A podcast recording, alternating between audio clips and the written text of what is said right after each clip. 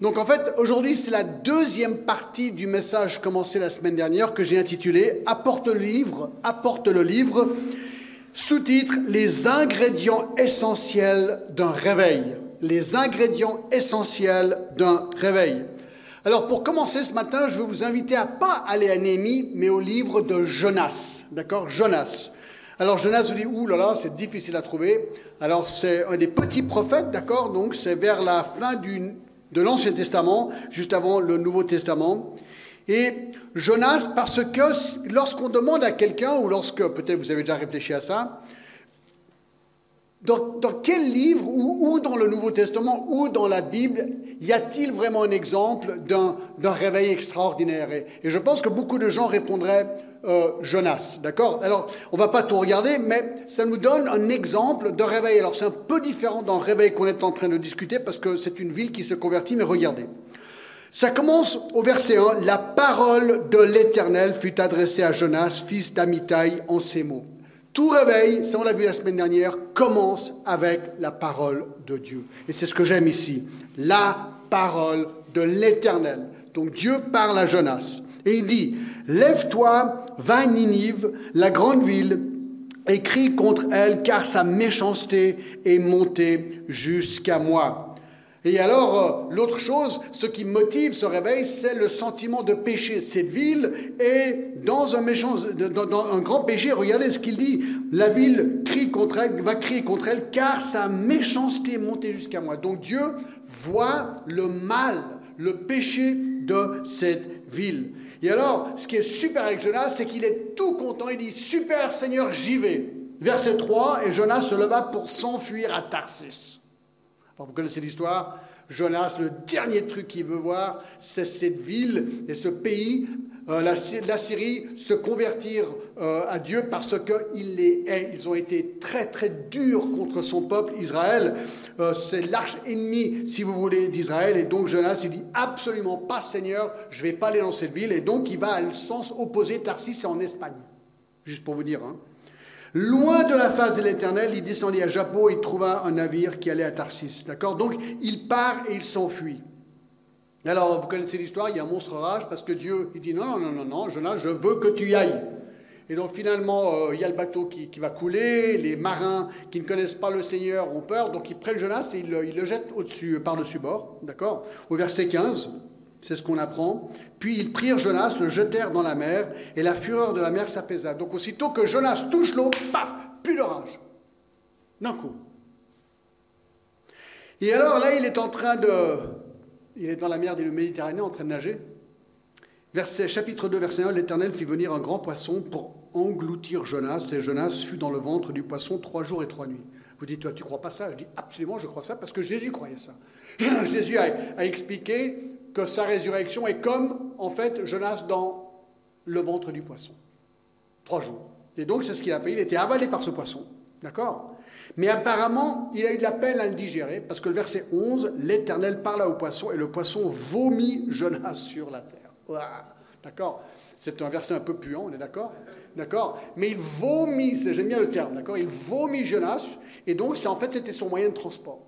Dieu a, pris ce poisson, parce que Jonas était au milieu de la mer, et il dit, chapitre 3, verset 1, la parole de l'Éternel fut adressée à Jonas une seconde fois en ces mots, Lève-toi, va à Ninive. Écoutez, là il y a un truc. Quand Dieu veut quelque chose, c'est toujours mieux d'obéir, d'accord? Parce qu'il ira à tous les moyens pour te faire faire ce qu'il veut que tu fasses, finalement. Là, il a carrément pris un poisson et il a transporté Jonas et lui redit, Jonas, va à Ninive. Alors quand tu as passé trois jours dans le ventre de poisson, tout d'un coup tu dis, ah, peut-être que je devrais y aller. D'accord? Donc c'est ce qu'il fait. Lève-toi, va à Ninive, verset 2, la grande ville, et proclame la publication que je t'ordonne. Et le verset 3, écoutez, regardez, Jonas se leva et alla à Ninive. Selon la parole de l'Éternel, or Ninive était une très grande ville de trois jours de marche Jonas fit d'abord dans la ville une journée de marche. Il criait en disant Encore 40 jours et Ninive est détruite. Écoutez, je pense qu'ayant passé trois jours dans le ventre d'un poisson, là tout d'un coup il y croyait. Et là, quand il est dit que Jonas criait, moi je crois qu'il criait d'une manière que les gens l'écoutaient parce qu'ils étaient convaincus qu'il était convaincu. Et le verset 5, regardez, les gens de Ninive crurent à Dieu. Toute la ville crut à Dieu. Ils publièrent un jeûne et se revêtirent de sacs depuis le plus grand jusqu'au plus petit. Pourquoi? C'était une manière de, de, prendre conscience de son péché, de le pleurer. Ils réalisaient qu'ils étaient pécheurs devant Dieu. La ville jeune, et regardez la chose parvint au grand. Euh, excusez-moi, les gens de Ninive crurent à Dieu, ils publièrent un jeûne et se revêtirent de sacs depuis le plus grand jusqu'au plus petit. Les choses parvint au roi de Ninive. Il se leva de son trône, ôta son manteau, se couvrit d'un sac et s'assit sur la cendre. De nouveau, il est en deuil sur son propre péché. Et il fit faire dans Ninive cette publication en ordre du roi de ses grands, que les hommes et les bêtes et les bœufs et les brebis ne goûtent de rien, ne pèsent point et ne boivent point. Et tout le monde était couvert de sacs. La ville se repent complètement. Alors, ce qui est remarquable avec ce récit que j'ai raconté très vite, c'est qu'une ville entière, une ville entière se repent de son péché, vient à Dieu par la prédication d'un homme, et un homme en plus réticent. Un homme réticent. Et là, on voit toutes les marques quelque part d'un réveil. On voit un retour à la parole de Dieu, on voit une repentance authentique, on voit une prière zélée envers Dieu, on voit un nouveau désir d'évangéliser, un amour fraternel authentique, alors bien sûr, Jonas, il va apprendre une grande leçon à la fin du livre, que les âmes des gens sont plus importants que les plantes. C'est le dernier chapitre, d'accord? Mais il comprend que Dieu aime les hommes et les femmes. Dieu veut se révéler à tous. Et voilà ce qui s'est passé à Ninive. Alors c'est quoi un réveil? Alors c'est là où le parallèle n'est pas tout à fait juste, parce qu'ici c'est vraiment la conversion d'une ville. Mais on appelle cela un réveil. Un réveil, d'habitude, quand nous on en parle, ce sont souvent des chrétiens qui se sont... Ben, écoutez, Roland, il dit ceci, euh, Alec Roland, il dit, un sentiment écrasant de la présence de Dieu qui tombe sur un chrétien qui est devenu mort et léthargique dans sa vie spirituelle, et où sont ravivés dans sa vie les éléments normaux de la vie chrétienne qui ont été laissés de côté, ravivés avec un zèle et passion. Voilà, vous connaissez peut-être des chrétiens où à un moment donné, bof, ils ont un petit peu tout lâché. Ça peut arriver, ça. D'accord? Il y a un réveil, c'est ce jour où, waouh, tu reprends vigueur. Alors ça peut arriver à des églises, ça peut arriver à, des œuvres où il y a une sorte de léthargie qui se met ensemble et l'église est réveillée, où cette œuvre est réveillée. Donc c'était l'idée que j'étais tiède, soudainement mon zèle pour le Seigneur revient. Alors c'est encourageant de savoir que ça peut arriver. Ça peut arriver. On peut avoir des périodes basses comme ça. Et on est réveillé. Dubonnet dit ceci, la seule véritable réforme est celle qui émane de la parole de Dieu. Bien sûr, c'est un des éléments centraux. Donc ce matin, nous voulons continuer dans Néhémie, donc je vous invite à retourner dans le livre de Néhémie, examiner ce qui est certainement un des plus beaux réveils dans la Bible, le réveil sous Néhémie. D'accord? Alors l'arrière-plan, je, je remets dans le contexte pour ceux qui n'étaient pas là. Nous sommes dans l'année 445 avant Jésus-Christ à Jérusalem. La reconstruction du mur de Jérusalem vient d'être achevée en 52 jours. Néhémie est le leader remarquable de cette entreprise. Le temple avait déjà été restauré avec Zorobabel, mais maintenant il est protégé par ce mur. Les ennemis ont été éloignés, les habitants sont parfaitement conscients qu'ils vivent un, un, moment unique dans leur histoire, car ils sont de retour dans leur terre, dans leur ville, après 70 ans de captivité. Et alors ils sont étonnés, ils sont là, le temple est là, le mur est construit, ils sont de retour, c'est incroyable. Et alors ce jour-là, la nation entière se réunit à Jérusalem pour célébrer la fête des tabernacles dans Jérusalem. Alors bien sûr, le peuple a fait la reconstruction physique, maintenant il a besoin d'être infusé de la parole de Dieu. Et donc c'est au travers de la lecture et de la prédication de la parole de Dieu que leurs âmes vont être enflammées pour le Seigneur.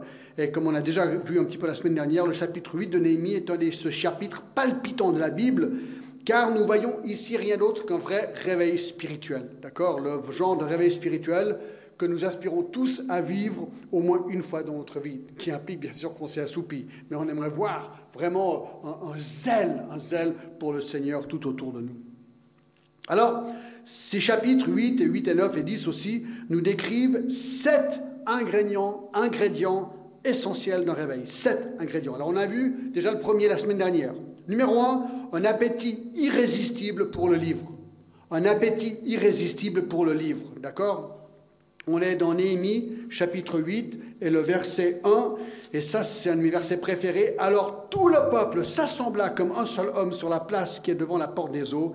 Et il dira à Esdras, le scribe, d'apporter le livre de la loi de Moïse, prescrite par l'Éternel Et c'est ça qui saute aux yeux ici dans ce verset 1. C'est de constater Comment ce réveil commence Il commence avec le peuple. C'est le peuple qui demande que Esdras apporte le livre. C'est le peuple qui a faim pour la parole de Dieu. C'est le peuple qui voulait la parole, que la parole et rien que la parole. Il voulait qu'on l'entende lire et il voulait qu'on l'entende prêcher. Alors, vous vous rappelez, la foule, on est entre 40 et 50 000 personnes et on est dit dans 8.1 qu'il s'assembla comme un seul homme devant cette porte des eaux. Et il crie, apporte le livre. Alors moi, c'est ce que j'aime. C'est ce que j'aime ici, c'est que le cri vient du peuple. Le cri vient du banc de l'Église. Le cri vient de l'Assemblée. Euh, le cri vient d'individus, d'hommes, de femmes, d'enfants qui ont faim. Ils veulent comprendre la parole de Dieu parce qu'ils sont convaincus que c'est la parole de Dieu. Alors Esdras, il est scribe et les sacrificateurs.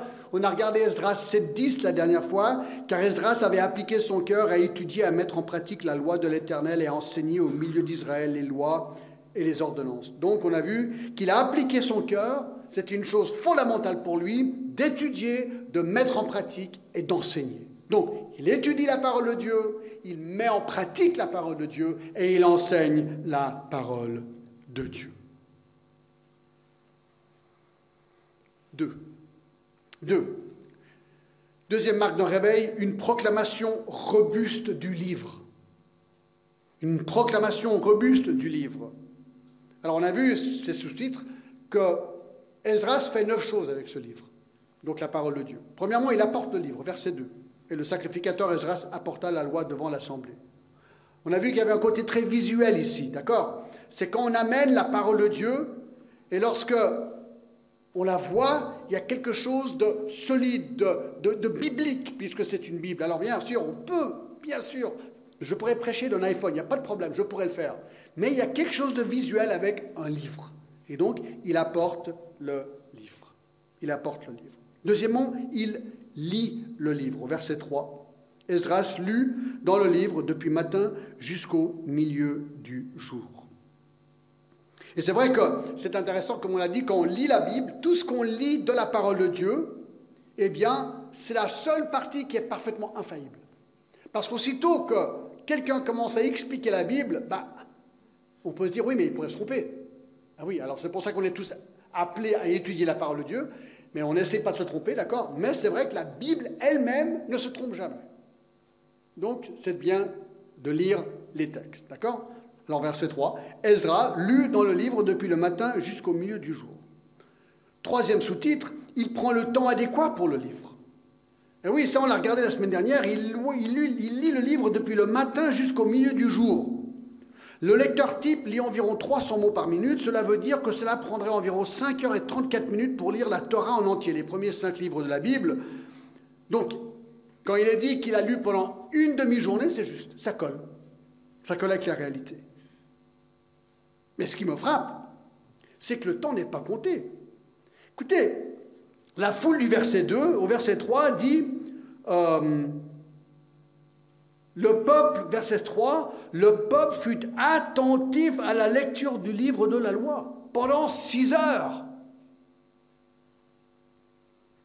moi, je me dis, pour être attentif pendant six heures, déjà, pour un message de 45 minutes, c'est dur. On est distrait. Ah mince, si le four ne s'est pas enclenché pour le rôti, puis ensuite, tout d'un coup, on voit la personne devant nous, et puis on se dit, tiens, il porte ceci, il porte pas cela, il, ses cheveux sont différents, et puis, ah, tiens, il a changé de, coupe, et puis, euh, tiens, ses lunettes sont nouvelles, hein, ça ne vous arrive jamais, ça? Non. C'est dur de se concentrer, ça prend de l'effort. Ben là, ils sont attentifs.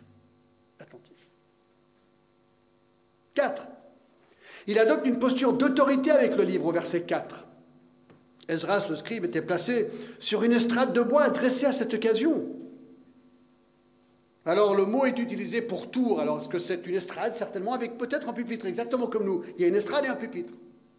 Ce qui est logique pour pouvoir tenir le livre qu'il est en train de lire.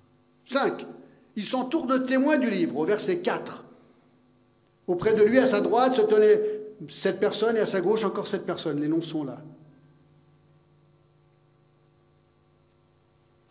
Et donc, euh, on voit qu'il travaillait en équipe, il n'était pas solo. Il y avait une solidarité dans la direction spirituelle du peuple. Ils étaient au moins 15, du moins c'est ce qu'on voit sur l'estrade. Alors pour 40 ou 50 000 personnes, c'est pas beaucoup. Mais apparemment, c'était suffisant. Bien sûr qu'il y avait encore les Lévites hein, qui étaient là, mais eux, ils étaient sur l'estrade, les leaders, si on veut. 6, il explique le livre. D'accord on, on, le voit au verset 7. Ces personnes et les Lévites expliquaient la loi au peuple et chacun restait à sa place. Il lisait distinctement dans le livre de la loi de Dieu et il donnait le sens pour en faire comprendre ce qu'ils avaient lu. Et on regarde les versets 12 tout à la fin, car ils avaient compris les paroles qu'on leur avait expliquées. Donc, Esdras, il faut se dire aussi que nous, on a un système de son. Vous avez les micros, il y a des haut-parleurs, ils n'avaient pas ça à l'époque. D'accord? Donc, on a l'impression que ce qu'il fait, c'est que les Lévites sont éparpillés parmi le peuple pour leur expliquer la loi. C'est ce qu'on voit dans, ces textes. Verset 7, les Lévites expliquent la loi au peuple. Verset 8, ils lisaient, ils se donnaient le sens pour faire comprendre ce qu'ils avaient lu.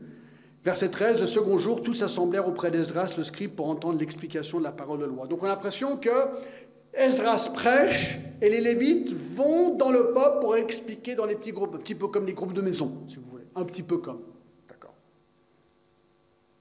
Alors d'un côté, il y avait traduction de l'araméen, parce que tous ne parlaient pas l'hébreu. Ensuite, une explication pure et simple du texte. Ça, c'est le travail, disons, d'un prédicateur ou d'un pasteur, c'est d'expliquer le texte. On explique le texte, c'est ce qu'il fait ici. Et ça, bien sûr, ça prend du travail. On a vu la semaine dernière. Mais ce qui est beau, c'est le verset 12 où il est dit qu'ils avaient compris les paroles qu'on leur avait expliquées. Ça, c'est même au troisième point, d'accord? Là, on attaque. Ça, c'était l'intro, d'accord? On attaque. Le troisième point, regardez. Troisième marque de réveil, un respect éminent pour le Dieu du livre. Alors on est au verset 6. Esdras, alors il vient de lire la parole de Dieu et il bénit l'Éternel, le grand Dieu. Et tout le peuple répondit en levant les mains Amen, Amen. Et ils s'inclinèrent et adorèrent l'Éternel, le visage contre terre. Et donc alors Esdras lit la parole de Dieu et il bénit l'Éternel, le grand Dieu exaltation, adoration. Il parle hautement de Dieu, il élève le nom de Dieu. C'est ce que fait la prédication. C'est ce que devrait faire la prédication, c'est de hausser Dieu et abaisser l'homme. Voilà le but d'une prédication. C'est de parler de Dieu, montrer ce que Dieu fait au travers de sa parole et dans la vie, et abaisser l'homme. Abaisser l'homme. On magnifie la grandeur de Dieu, on exalte son nom. Bien sûr, en pensant à ça, ça m'a tout de suite fait penser au message que j'avais donné il y a quelque temps en arrière dans Ésaïe 40. C'est des versets incroyables, je vous en lis quelques-uns. Euh, à partir du verset 10, Voici le Seigneur, l'Éternel vient avec puissance, et son bras il commande. Voici le salaire est avec lui. Comme un berger, il pètera son troupeau. À partir du verset 15, Voici les nations sont comme une goutte d'un seau. Ils sont comme de la poussière sur une balance. Voici les îles sont comme une fine poussière qui s'envole. Le Liban ne suffit pas pour faire le feu et ses animaux ne suffisent pas pour l'Holocauste. Toutes les nations sont devant lui comme un rien. Ils ne sont pour lui que néant et vanité. À qui voulez-vous comparer Dieu? À qui me comparerez-vous, verset 25, pour que je le ressemble, dit le Saint. Levez vos yeux en haut et regardez, qui a créé ces choses Qui a fait marcher en ordre leurs armées Il les appelle toutes par leur nom. Et là, il parle des étoiles. Hein. les milliards et les milliards d'étoiles, il les appelle tous par leur nom. Chaque étoile a un nom. Incroyable. Par son grand pouvoir et par sa force puissante, il n'en est pas une qui fasse défaut. Regardez avec moi dans Néhémie 9, à partir du verset 4. C'est vraiment époustouflant. Alors il y a toute une série de personnes, Josué, Bani, Kadmaniel, Shabania, Buni, Sherebia, Bani et Kenani, montèrent sur l'estrade des Lévites et crièrent à haute voix vers l'Éternel leur Dieu. Et les Lévites, Josué, Kadmiel, Bani, Hashbiana, Sherebia, Odija, Shelbana et Pascha, je dis, je prononce pas très très bien les mots assyriens, d'accord Dire, levez-vous, bénissez l'Éternel votre Dieu d'éternité en éternité, que l'on bénisse ton nom glorieux qui est au-dessus de toute bénédiction et de toute louange. Alors maintenant, il faut continuer à bénir le Seigneur, mais j'aimerais que vous remarquiez chaque fois que le mot tu apparaît. Tu, d'accord? Parce qu'ils sont en train de parler à Dieu. C'est une prière de louange. Regardez le verset 6. C'est toi, éternel, toi seul qui as fait les cieux, les cieux les cieux, les cieux, des cieux et toutes leurs armées, la terre et tout ce qui est sur elle, les mers et tout ce qui les renferme. Tu donnes la vie à toutes les choses, les armées des cieux t'adorent. C'est toi, éternel Dieu, qui as choisi Abraham, n'a fait sortir dur en Chaldée et qui lui a donné le nom d'Abraham. Tu trouvas son cœur fidèle devant toi, tu fis alliance avec lui, tu promis de donner à sa postérité le pays des Cananéens, des Hétiens et des Amoriens et des Pharisiens et des Jébusiens et des Girgasiens. Et tu as tenu ta parole car tu es juste.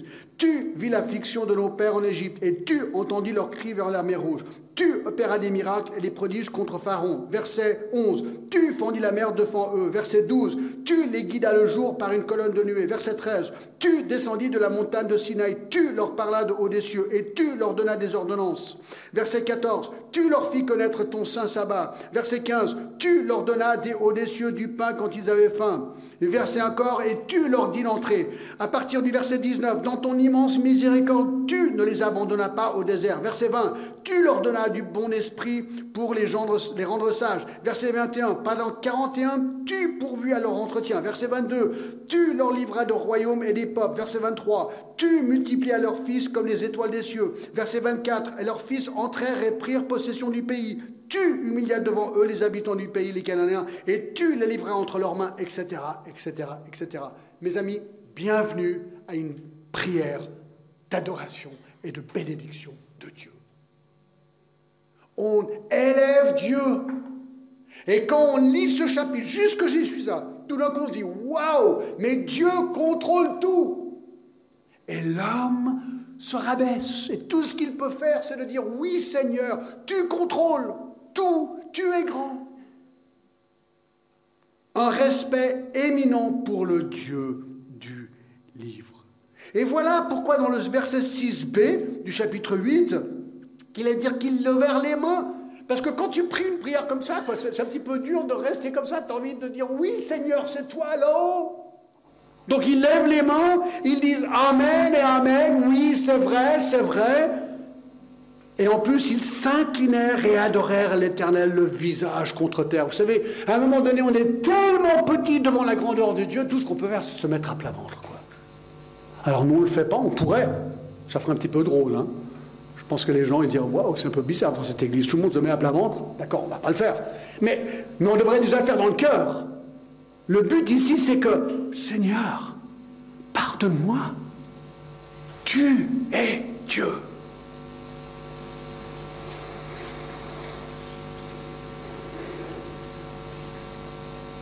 C'est incroyable. Alors il y a tellement de versets sur tout ça. Je pensais à 2 Chroniques 20, 18. Josaphat s'inclina le visage contre terre et tout Judas et les habitants de Jérusalem tombèrent devant l'Éternel pour l'adorer. Vous savez, quand on commence à comprendre qui est Dieu, on ne peut que se, prosterner devant lui. Et mes amis, ça c'est le troisième, troisième marque d'un vrai réveil. C'est que Dieu prend toute sa grandeur et sa splendeur. Et nous, on se sent tout petit. Et notre péché, c'est qu'on peut tout d'un coup se sentir grand parce que les choses vont bien, ou le ministère va bien, ou l'église va bien, et on peut devenir orgueilleux. Non, non, il faut être brisé et réaliser que c'est Dieu. Dieu honore. 4. 4. Quatrième ingrédient de réveil, une repentance drastique à cause du livre. Une repentance drastique. Oui, un respect éminent pour le Dieu du livre, et maintenant une repentance drastique, c'est ce que je viens de le dire trop tôt presque, mais au verset 9, regardez. Néhémie le gouverneur, Esdras le sacrificateur et le scribe, et les Lévites qui enseignaient le peuple, dirent à tout le peuple, ce jour est consacré à l'Éternel votre Dieu. Regardez, ne soyez pas dans la désolation et dans les larmes, car tout le peuple pleurait en entendant les paroles de la loi. Je me suis dit, c'est quand même dingue. Les gens, ils commencent à pleurer en entendant la loi. Regardez verset 10. Il leur dit, allez manger des viandes grasses et buvez ce qui est doux. Voyez des portions à ceux qui, qui n'ont rien préparé, car ce jour est consacré à notre Seigneur. Ne vous affligez pas, car la joie de l'Éternel sera votre force. Il est en train de leur dire, écoutez, vous, pleurez probablement depuis 6 heures. Et à un moment donné, on dit, bon écoutez les gars, stop. Il faut arrêter de pleurer. D'accord La repentance, elle est là, elle est authentique, mais maintenant, Quelque chose va remplacer cette repentance et la joie, mais on n'y est pas encore. Là, c'est encore la repentance qu'on veut voir. On va voir ces gens qui pleurent et qui sont affligés par leur péché du fait que la loi les lue et réalisent que leur vie ne correspond pas à la loi. Verset 11, les Lévites calmaient tout le peuple en disant Taisez-vous, car ce jour est saint, ne vous affligez pas. Verset chapitre 9, verset 1.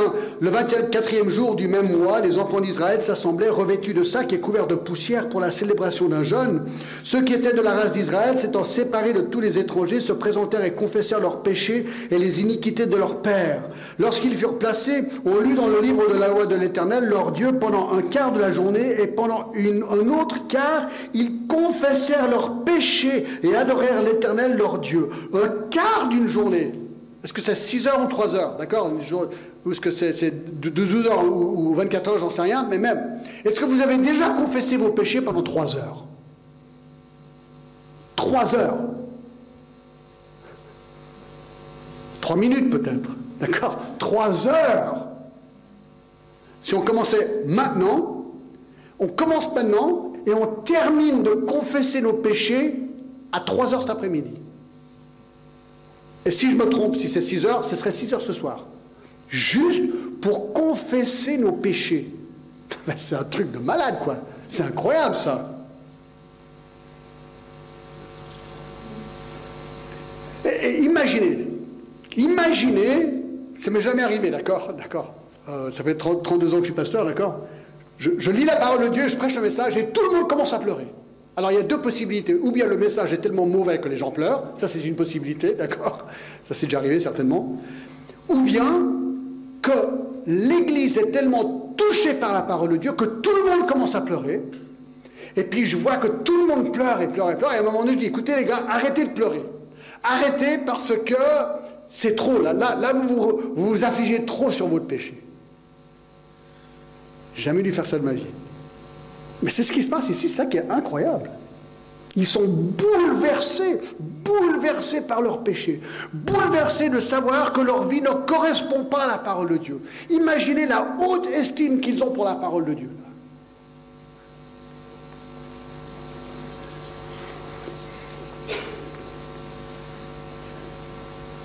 Esdras l'a vu. Néhémie l'a vu. Incroyable. Alors ça me rappelle bien sûr un petit peu Ésaïe, vous vous rappelez? Alors lui, il voit des séraphins. Chapitre 6, verset 3, il criait l'un à l'autre et disait Saint, Saint, Saint, l'Éternel des armées, toute la terre est pleine de sa gloire. Donc il voit ces séraphins, ces anges, il a une sorte de vision du ciel, il voit la grandeur et la splendeur de Dieu, il voit, il séraphins qui sont en train de dire Saint, Saint, Saint, l'Éternel. Et les portes furent ébranlées dans leur fondement par la voix qui retentissait, la maison fut remplie de fumée. Il, voit une sorte de, vision de Dieu qui remplit ce lieu où il est. Et alors sa première réaction, on aurait pu croire sa réaction. Ah, super, j'ai vu Dieu, les gars. Franchement, euh, je vais écrire un livre. Non, c'est pas du tout ce qu'il fait. Alors je dis, malheur à moi. Malheur à moi. Je suis perdu, car je suis un homme dont les lèvres sont impures. J'habite au milieu d'un peuple dont les lèvres sont impures, et mes yeux ont vu le roi, l'éternel des armées. Non, la réaction d'Ésaïe le prophète, c'est de dire, je suis ruiné face à la, sainteté, face à la splendeur de Dieu, je suis rien. Je suis ruiné. Et là, il a besoin d'être pardonné. Et c'est ça qui est beau, parce que le pardon vient d'extérieur de nous. Mais l'un des séraphins vola vers moi et tenant à la main une pierre ardente qui avait pris sur l'autel avec des pincettes, il en toucha ma bouche. On peut presque entendre le bruit. Et il dit, ceci a touché tes lèvres, ton iniquité est enlevée et ton péché expié. Voilà, c'est ça le réveil, mes amis c'est de tout d'un coup, face à la grandeur et la splendeur de Dieu, de prendre conscience de notre péché et ensuite laisser le Seigneur venir et nous laver et nous pardonner. Cinq. Cinquième ingrédient d'un réveil, une joie éclatante issue du livre. Une joie éclatante. Alors, c'est les versets que je viens de lire, mais à partir du verset 9, Néhémie, le gouverneur Esdras, le sacrificateur, il dit, hein, car ce jour est consacré à l'Éternel votre Dieu, ne soyez pas dans la désolation et dans les larmes, car tout le peuple pleurait. Et ensuite, il lit euh, verset 10, il leur dit, allez manger des viandes grasses et buvez ce qui est doux et envoyez des portions à ceux qui n'ont rien préparé, car ce jour est consacré à notre Seigneur. Ne vous affligez pas, car la joie de l'Éternel sera votre force. Et il dit au verset 11, ne vous affligez pas. Et verset 12, et tout le peuple s'en alla pour manger et boire, pour envoyer des portions et pour se livrer à de grandes réjouissances. C'est intéressant, vous ne trouvez pas? Arrêtez de pleurer, maintenant réjouissez-vous, c'est un ordre. Le Seigneur veut vous remplir de joie. Alors j'ai beaucoup réfléchi à la joie. Surtout la joie parmi les épreuves. Vous savez, quand, on, est, dans l'épreuve, on n'a pas envie de se réjouir. Je ne sais pas si vous avez déjà vécu ça. Quand on est, déprimé, on est déprimé, quoi. Mais ce que je trouve intéressant, c'est ces, versets. Dans, dans, dans 1 Thessaloniciens 5, l'ordre, verset 7, soyez toujours joyeux. Moi, c'est incroyable ce, verset. Et ensuite, priez sans cesse. Et verset 18, rendez grâce en toutes choses, car c'est à votre égard la volonté de Dieu en Jésus-Christ. Et vous dites, oui, mais c'est quoi le contexte? Ben, Chapitre 3, verset 3, afin que personne ne soit ébranlé au milieu des afflictions présentes, car vous savez vous-même que nous sommes destinés à cela. Il dit, écoutez, nous chrétiens, on est destinés à l'affliction, à la persécution, à l'affliction on, suit l'exemple de Jésus-Christ. Jésus n'a pas eu la belle vie. Pourquoi est-ce que nous, on aurait la belle vie? Les disciples n'ont pas eu une belle vie. Pourquoi est-ce qu'on aurait la belle vie? Les, prophètes n'ont pas eu une belle vie. Pourquoi est-ce qu'on devrait avoir une belle vie? Non, nous, comment dire, on s'accroche à Jésus-Christ et on porte notre croix. Alors le fait qu'on soit béni, c'est une bénédiction de Dieu, parce que la plupart de nous n'avons pas souffert comme certains du passé, ça c'est sûr.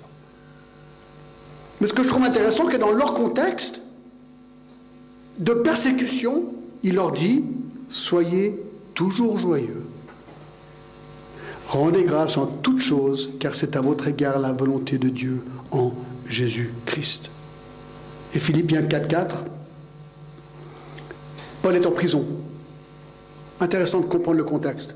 Il est en prison et il dit ceci, Réjouissez-vous toujours dans le Seigneur. Je le répète, réjouissez-vous. Ah, c'est ça le secret.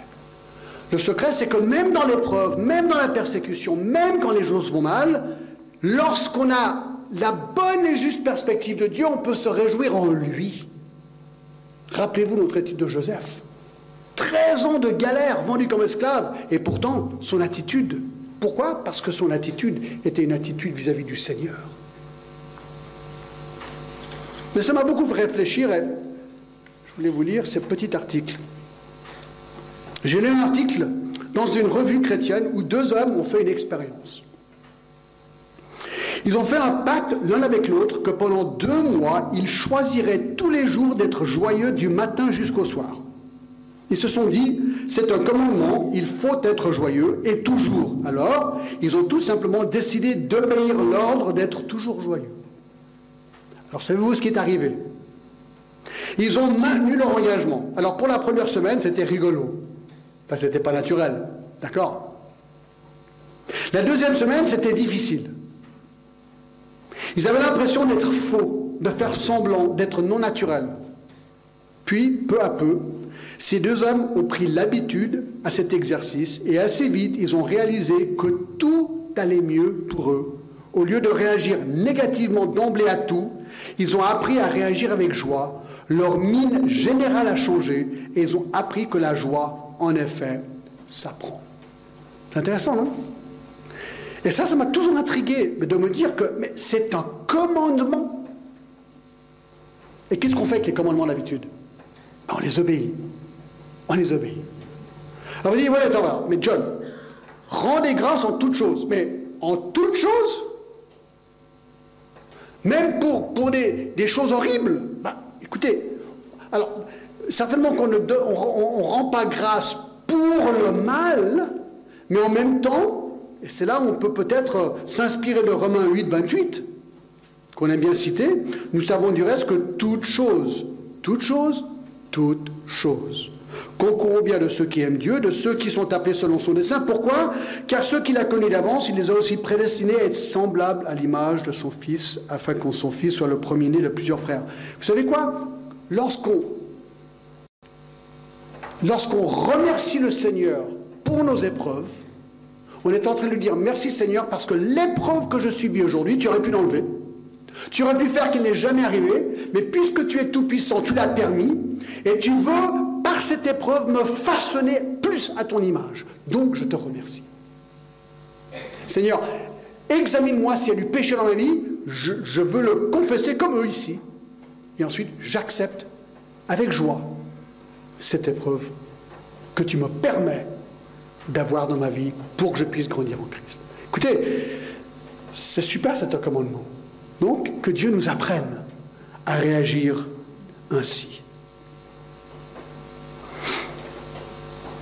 6. 6. Sixième ingrédient clé d'un réveil, une application radicale en conformité au livre.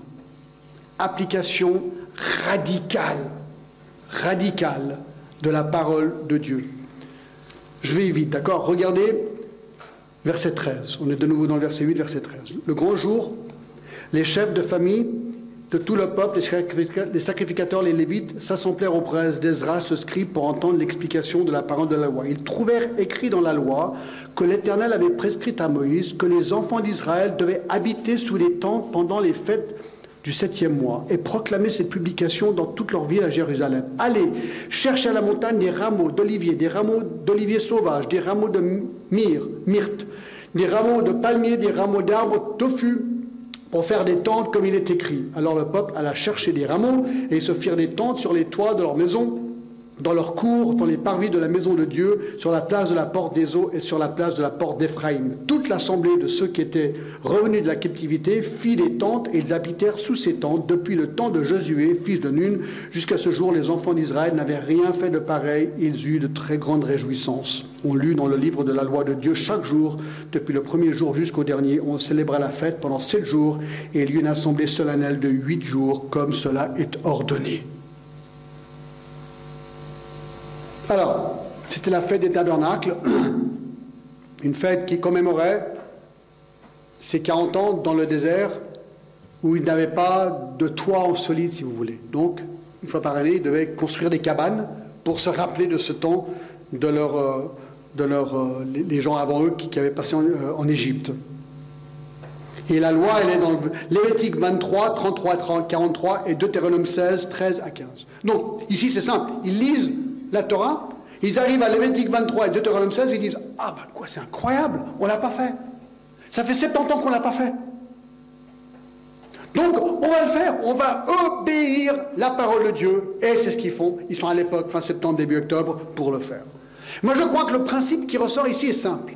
C'est une question. Sommes-nous, question, sommes-nous des applicateurs et tristes radicales de la parole de Dieu? C'est la question. Quand je lis la Bible, est-ce que mon désir, comment dire, spontané, c'est de dire Seigneur, je veux être comme ça. Ou est-ce que je lis Ou est-ce que je lis pas? Mais est-ce que je lis avec le dire Seigneur, écoute, maintenant je vais lire ta parole. J'aimerais te demander, on faisait ça dans, dans le responsable de groupe de maison aujourd'hui, pour les prochaines études le psaume 15 et on s'est, dit ça. Seigneur, est-ce que c'est vrai de, de moi ça? Est-ce qu'il y a quelque chose que je suis en train de lire que je n'applique pas, où je pourrais progresser? Donc je rentre dans la parole de Dieu, c'est pas juste intellectuel, c'est Seigneur pour changer ma volonté sur là où il y a besoin d'un changement. Je vous donne un exemple. Oui, c'était pour la, fête des tabernacles. On doit faire, donc ils ont fait tout de suite. Obéissance, tac, tac. Bah, 1 Thessaloniciens 5. Soyez toujours joyeux. Rendez grâce en toutes choses, car ceci est la volonté de Dieu en Jésus-Christ. Ah ben, Seigneur, peut-être c'est pas mon cas, peut-être que moi j'ai une tendance à râler en fait. J'ai une tendance au négativisme.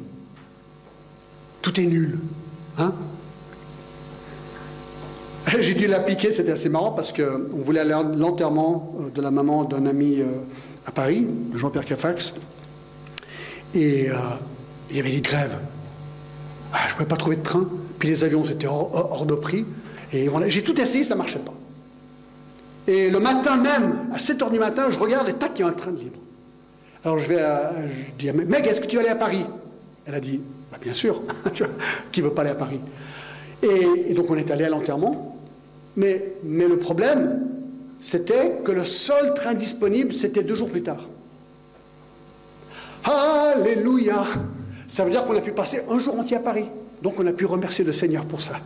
je me suis dit, est-ce qu'il n'y a pas quelque chose de positif dans tout ça? Je suis peut-être la seule personne en France qui bénit le Seigneur pour les grèves. D'accord? Alors c'est peut-être un petit peu exagéré, mais pas vraiment. J'étais content, on a pu passer une journée à Paris. Ce n'était pas le but, mais c'était vraiment super. Voilà, est-ce qu'on peut remercier le Seigneur pour toutes choses Oui. Euh, il y a des textes beaucoup plus difficiles à devoir appliquer. Par exemple, Ephésiens 5, Marie, que chacun aime sa femme comme Christ a aimé l'Église et s'est livré, livré lui-même pour elle. Est-ce que je sacrifie pour ma femme comme Christ sacrifie pour l'Église? Euh, Femme, que chacune soit soumise à son mari comme au Seigneur. Est-ce que c'est mon désir de vraiment honorer mon mari de cette manière Enfants, obéissez à vos parents selon le Seigneur, car cela est juste. Est-ce que ça, c'est quelque chose que je veux faire en tant qu'enfant? Serviteurs, obéissez à vos maîtres selon la chair. Est-ce que je suis, bon alors là il parle d'esclaves, mais souvent on fait un parallèle avec nous en tant qu'employés, est-ce que j'ai un désir de me soumettre? À mon patron avec une bonne attitude. Maître ou patron, agissez de même à leur égard et abstenez-vous de menaces. Donc est-ce que je suis un patron qui obéit ce que la Bible dit en tant que patron? Il y a plein de versets comme ça qui pourraient être compliqués. Matthieu 5, aimez vos ennemis. Éphésiens 4, pardonnez à ceux qui vous ont offensés. Proverbe 21, 14, faire un don à celui qui est en colère contre toi. Bref, il y a tellement de versets qui sont difficiles. Mais est-ce que Seigneur, tu peux m'aider à obéir? À obéir. Voilà, une application radicale en conformité au livre. Et dernière chose, un engagement public à obéir le livre au chapitre 10. Regardez, c'est vraiment intéressant. Alors c'est un petit peu plus tard, mais c'est tout dans la lignée de la même chose. Chapitre 9, verset 38, regardez. Donc, euh, on arrive vraiment à la fin de, euh, ce réveil. Regardez ce qui se passe, c'est incroyable. Verset 38 du chapitre 9, pour tout cela, nous contractâmes une alliance et nous mîmes par écrit et nos chefs, nos lévites et nos sacrificateurs y apposèrent leur sceau. Donc ils écrivent un sort de contrat.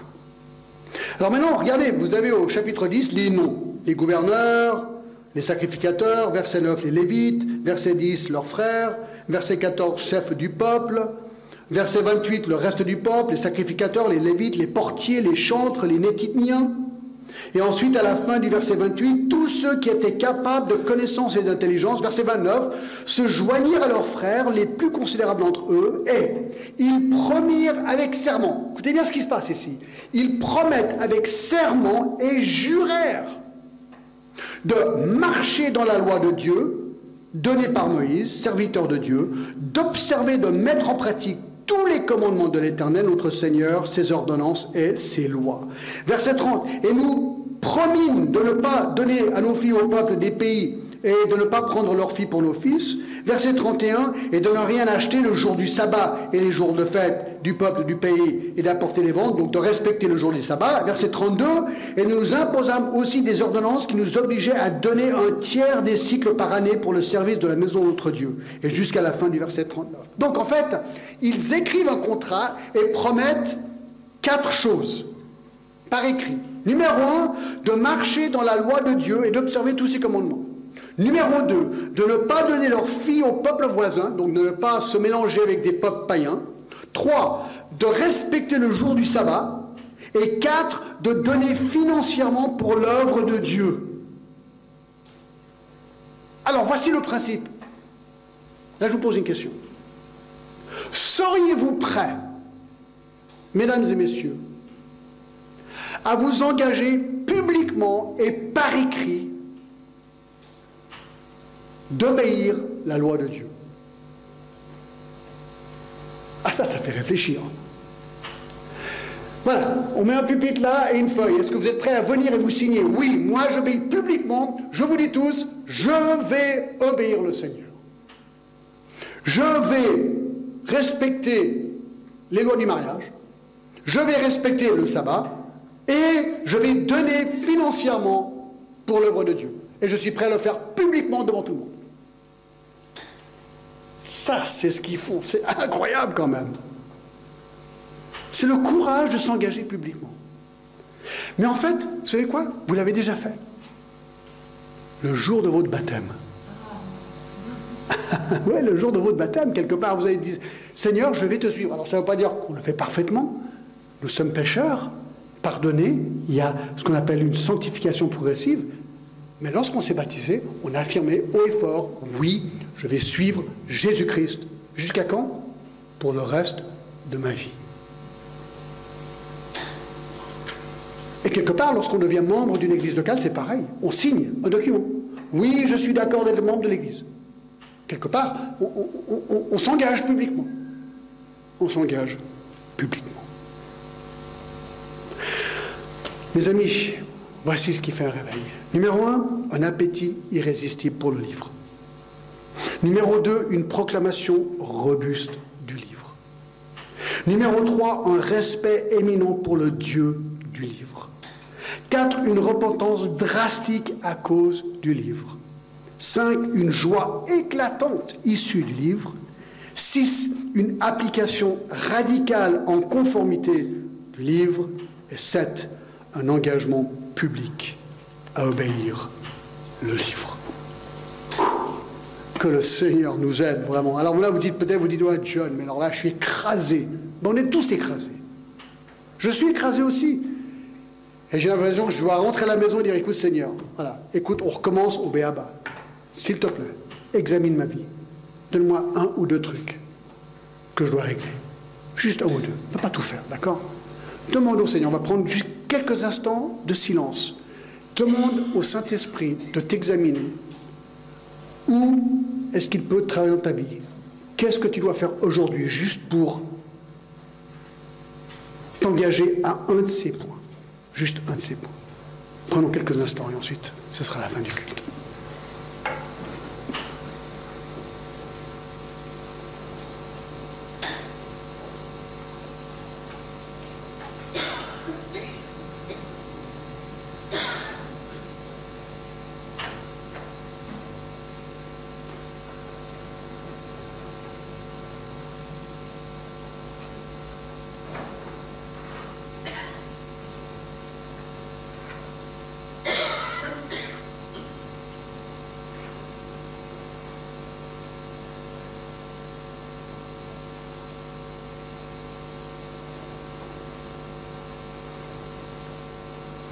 Seigneur, ce matin, nous nous sentons un peu comme ces gens qui se sont prosternés devant toi, Seigneur.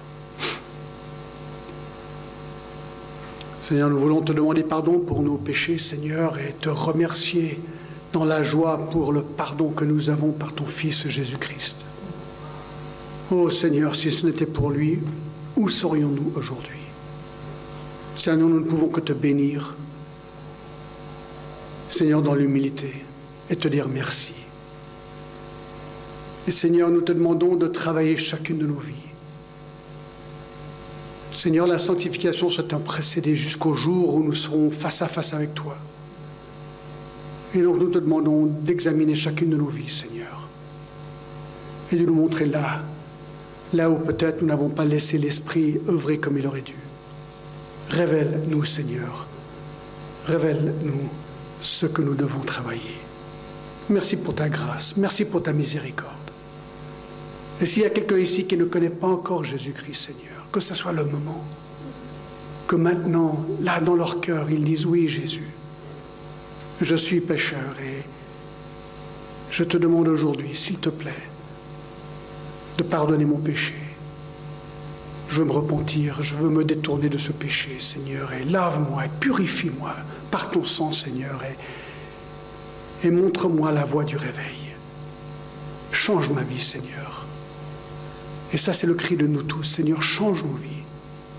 Aide-nous à être tous les jours plus comme ton Fils Jésus-Christ. Seigneur, nous t'aimons de tout cœur. À toi la gloire, au nom de Jésus. Amen.